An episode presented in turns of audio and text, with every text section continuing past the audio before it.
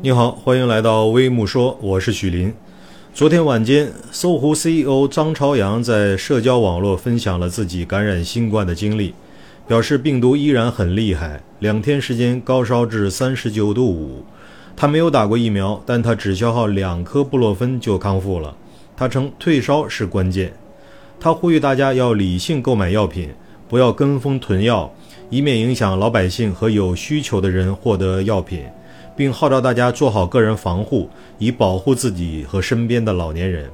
因为一旦我们大量购买退烧药以及消炎药，势必会造成市场供需失衡，届时真正急需用药的人们将无法获得药品，对于他们而言，后果将是灾难性的。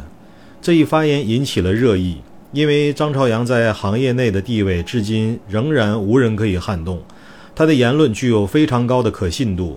综上所述。